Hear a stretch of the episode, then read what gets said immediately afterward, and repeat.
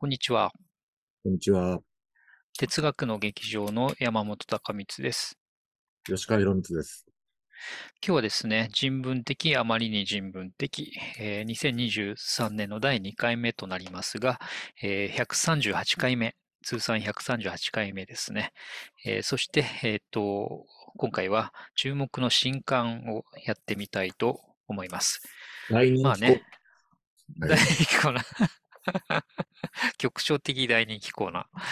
はい。えっとね、昨年もね、膨大な書物がね、登場した中で、あの、毎回、えーお互いにね、3冊ずつ選んで紹介するということをしましたけれどもね、えっと、今回もまたそのようにやってみましょう。では、早速ですけれども、吉川くん、いかがでしょうか？どんはいな本との出会いがあったでしょうか？はい。すごいもの持ってきました。なんだろうまく映るかな？う。おー、すごいインパクトですね。はい春木翔子、江戸パンク。うん国吉義俊の幻想劇画。うんはい、インターナショナルという版元からの本で、この金の白押しのね、うんピカピカの、あの、文字に、この浮世絵のね、うん。パンキッシュな感じの、うん。はい、絵がなってまして、はい。中はどうなんですか？あの、そのまんまなんですけどね。江戸パンクです。江戸パンク。うん。あおー、なるほどね。うん。見えます、見えます。まあタイトルの江戸パンクっていうので、うん。まあ半分勝ったも同然っていううん。感じの本でですね。うん。あの、歌川国吉は、まあご存知の通り、江戸末期の浮世絵師で、うん月岡義俊は、えっと、ま、江戸末期から明治にかけての浮世絵師でね、彼らの、まあ、パンキッシュな、こういう、すごい。幻想劇画と名付けられてうる、ん。うん。まさにね、浮世絵なんだけど、まあ劇画だよね。うんある種今から本。当だね。う。うんんまあ、こういうものをね、うんなんと、日本語と英語で紹介してくれるという、ほ完全なバイリンガルになってます。う。うーん。あ、本当だね。へえ。まあ、そういうわけでね、あの、まあ、普通に面白いし、うん着眼点が。うんあと、まあ、外国人のね、友人、知人などにうん、贈り物もいいかもしれないね。あ、そうですね。ううんん。英語で読んでいただければね、何が書いてあるかとか解説が。非常にカルチャー心をくすぐる。いちいち面白いね。うん。でもちろん他のね、あの、はい。同時代に活躍した幕末の絵師たちの,、うんあの作品も大量に載ってますので、うん。はい。見て楽しい、読んで面白い本になってます。いいですね。江戸パンク。江戸パンクです。いや ちょっとね、あの、町田光さんとのコラボレーションも期待したい感じ。江戸パンクときたら。ー、江戸パンクときたらね。うん。いいですね。はい。ありがとうございました。山本くんいかがでしょはい。じゃあね、今、絵の話だったからというわけではなく、まあ、事前に別にね、何の打ち合わせもしてないんで、たまたまですけど、こういうですね、あ、光の加減で見えにくいけど、えーっと、ホメロスと色彩というね、あの新刊書が出ました。えー、斉藤由紀子さんという著者で、えっと、これは、京都大学学術出版会の学術選書というあのシリーズの一冊ですね。で、これは、あの、ホメロスと色彩という署名からね、あの、想像がつくかもしれませんけど、えー古代ギリシャの世界における色の話をね、あれこれ、あの、様々な研究も踏まえながらですね、SF に書き綴った、あの、とても楽しい本です。まあ、色の話っていうのはね、あの、面白いものが多いわけなんですけども、でも中でもね、古代ギリシャの色ってどうだったのっていうのはね、それだけで一冊ってあんまり見かけない。うそうだよ、うんうん正直考えたこともなかったけど、うん。ね、でも、あの、最初のカラーの口絵とかもあってね。うん。そうそう。それで、例えばだけどね、あの、ホメロス、まあ特にね、この本はホメロスをにフォーカスしながらね、その周辺の古典的作品も見ていくんだけど、あの、ホメロスとか読んでるとね、えっと、しょっちゅういろんな色の話はね、出て出てきてね。で、中でもこの本の中でも注目されてるフレーズの一つに、あの、ブドウ酒色の海っていう訳され方をするね。あの、ブドウ酒色の海っていう表現、一度読んだだけでもちょっとかなりこう、記憶に刻まれちゃうフレーズなんだけど、でもそれ何色なのっていう、あの、ちょっと気になるね。ねえ、うん気になるよね。わかるようでわからないっていうね。で、まあ、じゃあ、それはね、ギリシャ語で何て言ってたのっていうのが、まあ、オイノプスっていう言葉なんだっていうとこまでは、文献を見ればわかるんだけど、しかし、そこから先がね、やっぱ難しくてね、今みたいにあの映像が残ってたりするわけじゃないので、この古代ギリシャ人がブドウ酒色、オイノプスの色って言ってるのが一体ね、どんな色を想像すればいいのか。それにワインって一口に言っても、あの、いろんな色もね、あるわけなので、どういうふうに色彩感覚があのあったのか、それは私たちとどう違うのか、同じなのかっていうね、そういう話がね、もう満載で、あの本当に楽しい本です。いや、確かに非常に興味深いね。うん。だって、ブドウ酒で色ってだってね、ブドウ酒のね、せ製造方法も今とは少しはうん違うだろうし、うん。濃さもね、昔とうん今とも違うだろうし。そうそう、そうそう。古代ギリシャ人はね、ワインを水で、あの、溶いて、薄めて飲んでたっていう話もね、あるぐらいでね。っていうね、ことをはじめとして、まあ、あの、ごく軽くもう一つだけ言うと、例えば古代ギリシャには青っていうね、あの、ものがなかったと。我々がおなじみの青がなかった。でもそれは、あの、ギリシャ人が青っていう色を見えなかったとか、認識してなかったのかっていうと、多分そうではなくて、単にあの、語彙として青がなかったうんというね、ことをあの、著者の斉藤さんは指摘したりしてますよね。こういう色、色と言葉と人間の感覚と文化の関係っていうのがね、混然一体となるのが色って色彩というあの要素でもあるんでね、この辺楽しんでいただければと思います。それは、あの、エッセイってことは、うん。特にその、あ、興味も、興味深いなと思ってパッとこう読めちゃう感じのものになってる。あ、もうそのとおっしゃる通りで、あの、なんなら気になるページからパッと読み始めても大丈夫なスタイルで書かれてますね。うん。あそれはいいですね。うん、とてもいいと思いますね。色に関心がある方はぜひお手に取ってみてください。なんかね、デザイナーもね、なんか、うんあの、読んでみると、なんか思わぬ、うん なんていうかこう、発見ありそうですね。う、んあそれはきっとあるでしょうね。うん。考えてみたこともないようなうん話とか出てくるからね。あの、灰色の春とか言ってね、うん春のことを灰色で形容するって一体なんやねんみたいな話とか、そうね本当にね、満載なんです、これ。うんいやー、学術選書は渋いですね。そう、あのね、この選手ね、面白い本多いんですよね、実はね。はい、先日あれが出たでしょ？なんだっけ、うんあの、弁論の世紀とか。ああ、そうそうそう。ねあれもいい本でしたう。んそう。なかなかね、あの、書店で遭遇するのは難しいかもしれないけどね、あのぜひ探してみてください。うんこのね、選書っていうのはね、版元のカラーっていうかいろいろあって、うん、あの、うんえっと、目立たないんだけど、うん。新書とかと比べるとね。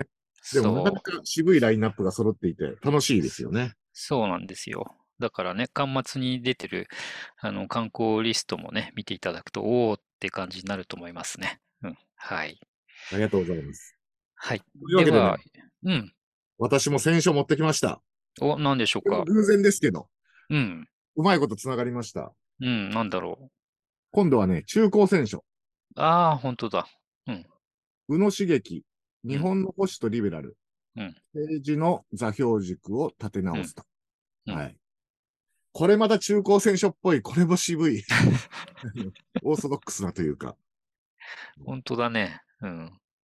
あの、タイトルの通りで、うん。あの、まあ、保守とリベラルっていう言い方結構されるし、うん。我々もなんか分かった風に使っちゃうんだけど、うん。まあ普通に考えたら、うん。親と思う方が普通なわけですよ。うん。だって普通に保守の、あの、対義語何かっていうと、どっちかというと革新の方でしょうし、うん。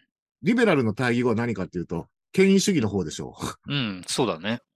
それがなぜ保守とリベラルかって言われてるかっていうと、まあもちろんそこにはね、あの、うんご存知の通りアメリカの思想の影響があったりもするんだけど、とはいえ、そんなうん区別おかしいって言うだけ、言ってるだけでもしょうがなくて、っていうのも実際に、あの、そういう区分が実際にされていたりとか、うん。あと、まあ、その区分、これ、まあ簡単に言うとアメリカ的な区分なんだけど、うん。あの、それが日本に実際に導入されてそんな風にして、我々が分かった風に使われ、使ってしまっているこの状況っていうのは、どれくらい、うんその、実はその、そこに内容があって、うん。あるいはないのかとか、うんいろいろ考えるべきことはたくさんあって、うん。その観点から、その、日本の、その、まあ、うん政治状況とか政治思想の状況っていうのを、まあ、うんあの、座標軸を立て直すってた、あの、タイトルの通りに、ちょっと再考してみましょうと。まあ、そういう感じの本で。まあ、まあ、なんていうか、うん確かに、そうだよなっていう。ね。そうだね。特に、あの、保守の方はともかくとしてね、まあ、保守もね、あの、保守というラベルのもとの内容はどんどん変わってきているわけだけど、特にリベラルの方がね、うんあの、レッテル張りに使われるケースがとても増えているのでうん、そういう意味でもね、内容空想な場合もあれば、あの、中身が伴っている場合もあったりしてね、この辺が本当に混乱してごちゃごちゃになってるから、あの、頭の整理もやっぱ必要だよね、それはねそう。なんですよ。あの、常に内容空想に言われるんであれば、そんな区別がいらないで済むんだけど、うん。あの、そうでもないんだよねそ。うそうそう。あったりなかったりするんですよ。そうそう、うん。いいですね。それ、そういうことはやっぱね、あの、思考の整理というかね、知の整理としても大変有益だしね、助かりますね。専門家にそうやっていただくとね。うんはい。しかも中高戦争らしい、あの、はいテーマでもありますねはい。はい。じゃあ、えっと、私の方の2冊目ですけど、はえー次はこういうですね、ちょっとまた、あの、けばけばしい感じですけど、今度はね。はい。えっとですね、著者が3人います。ロブ・ライヒさん、メラン・サハミさん、ジェレミー・ M・ ワインスタインさんという3人の著者が書いたシステムエラー社会、うんえーサブタイトルが最適化市場主義の罠。小坂恵里さんが翻訳で NHK 出版から出たあの本ですね。すごいタえーイトルだね。うん、すすごいタイトルでしょ？で、まあ、えっと、これはですね、特にアメリカのテック企業ですね。あの、昨今は GAFA なんて言われてりするね、あの、ネット企業を中心として、その、何が起きてきているのかっていう、その、問題をね、あの、解剖する本なんだけど、特にそのシステムエラー社会っていうふうに訳されてますけどね、あの、コンピューターを使ったネットワークで様々なサービスをま提供して、SNS とかはね、その典型なんですけど、えーあるいは今私たちが利用している YouTube なんかもそうですけど、こういうシステムを作って運営する側が何を考えるかっていうね、あの、その目標に設定する、えー要素っていうのが実はいろいろあって、その一つがですね、あの、何らかの最適化をするためのこう、えー数値的な指標の設定があるんだっていうね、話があって、わかりやすいのは YouTube です。YouTube では、あの、ともかく視聴回数が多ければ、多いほど利用者はハッピーであるという定義をしていて、だか、ら、うん、な、何はともあれ、視聴回数が増えることが善なのだ、みたいなね、あの、ちょっと強調して言うと、そういう目標を掲げているので、こうなるとね、あの、話がちょっとおかしい方にも行き、行ってしまうわけですね。つまり、視聴回数が増えればいいってことは、そこに最適化していろんなことが動いてしまう。レコメンドもそうだし、それから、だったらね、視聴回数が稼げるセンセーショナルなものとか、フェイクでもみんなが驚いて見ちゃうものとかね、そういうのが紛れ込んできても、いや、それは視聴回数が増えるんだからいいんじゃないかというふうにしてですね、PV 市場主義ってなった途端に、あの、そもそもね、視聴回数が多ければ利用者のみんなもハッピーっていう定義自体がこう怪しくなってくるというね、えー話で、す何らかの数値目標を設けると大体そういうことが起きるわけね。まあそこに最適化して他のことを全部捨てちゃうっていう。それってまずいんじゃないの？という、まあ簡単に言えばそういう指摘をしている本なんですね。うん。あの、著者は何ですか、うんジャーナリストとか研究者とかなんでしょうか？えっとね、えっと、確かスタンフォードの先生たちですね。まさに、テック、うん、テックの牙城というか、うん、そうそう、えっと、ライヒさんがスタンフォードの社会倫理教育センターの人で、サハミさんが Google 創世期にエンジニアをやっていた人、ワインスタインが政治学者というわけでね、社会科学の人とエンジニアが組んで書いたものですね。まあ、あの、いいチームだね。うん、とてもバランスがいいチームだなと思ってね。うん。そう。ぜひですね、これ一言じゃないんで、あの 読むといいんじゃないかと思います。ありがとうございます。はい。じゃあ、吉川くん、はい、3冊目はいかがでしょうか？はい、えー、3冊目はですね、えー、うん、スタンダードなものを持ってきました。おうんうんうん。友枝敏夫ほか編、うん、えー、社会学の力、最重要概念命題集、うん、えー、有比較。これの改訂版が出まして、うん、今日家に届きました。はい。うん、これはね、もう定評のある、あの、社会学ので使われている、あるいは社会学が発明した、えー、諸概念。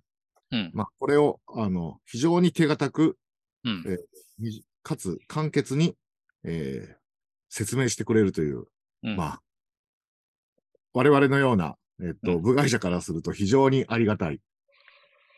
で、あの、研究者にとってもおそらく、あの、確認するときに、あの、役に立つ。んですけど、うん、まあ、そういう本ですね。はい。そうなんだよね。1項目あたり4ページぐらいでね、だいたい、あの、はい、まとめてくれてるんで、まずな、どういうことかなっていう確認に使えてね、あの、えー、っと、しかもそれが、あの、参考文献なんかのこともちゃんと出ていてね、うん、うん、大変ありがたいですよね、これは。うん。こういう本のいいところって、うん。さっき山本君言ったように、どこ当たればいいかがちゃんと書いてある。うん。当たり前のことなんですけども。うん、うん、そう。いや、でもその当たり前のことがね、なかなか 得難いわけでね。うん。だから、座右にちょっとこれはね、一冊置いといて、まずはね、目次のところにあの、どんな概念がね、出てるかを、ざっと見とくだけでもいいですよね、きっとね。うん。でこのね、あの、社会学っていうのは、もちろん、うん、あまりにも広い、あの、領域を相手にする学問なんだけど、あの、よくツイッターとかでも、ホニャララに対する名前が欲しいっていうツイートよく見るけど、うん。そういうのの宝庫なんだよね。うん。そうそう。いろんな現象に名前がついてます。そうそう。実はありますっていうね、うん、名前がね、うん。そうなんだよね。まあ、あの、今ではすっかりね、普通にというか、よく使われるようになったけど、例えば感情労働とかね、そうねうん、こういう言葉もね、あ、名前ついてんだって最初びっくりしましたけどね。うん、相対的剥奪とかさ。うん、そうそう。準拠集団とかさ。そう、そう。結構便利なんだよね、こういうのね。あの。大変いいですね。うん。検事的消費とかね。うん、そうそう。そうなんですよ。社会学の知恵というのはね、うまく使うと頭の整理にとっても有効なんでね。はい。はい。ありがとうございました。じゃあ、私の方の、はい、3冊目ですね。このような、ちょっとね、ライライトのせいで見えづらいですけど、はい。えっと、セリア・ホデントさんの初めて学ぶビデオゲームの心理学。サブタイトルが脳の働きとユーザー体験という、あの本で、えっ、と、ゲーム研究の山根真嗣さんが漢訳をしていて、成田博之さんが翻訳、福村出版から刊行されましたと。でね、まあ、私もあの、別に研究者ではないですけど、ゲームについてはね、あの、長いこと付き合っていて、あの、教えたりもする立場なんだけど、ゲームについて扱うとき何が一番難しいかって、あの、ゲームで遊ぶ人が何を体験してるのかっていう、それをね、どう捉えたらいいかっていう、いうこと自体がね、なかなか困難なんですね。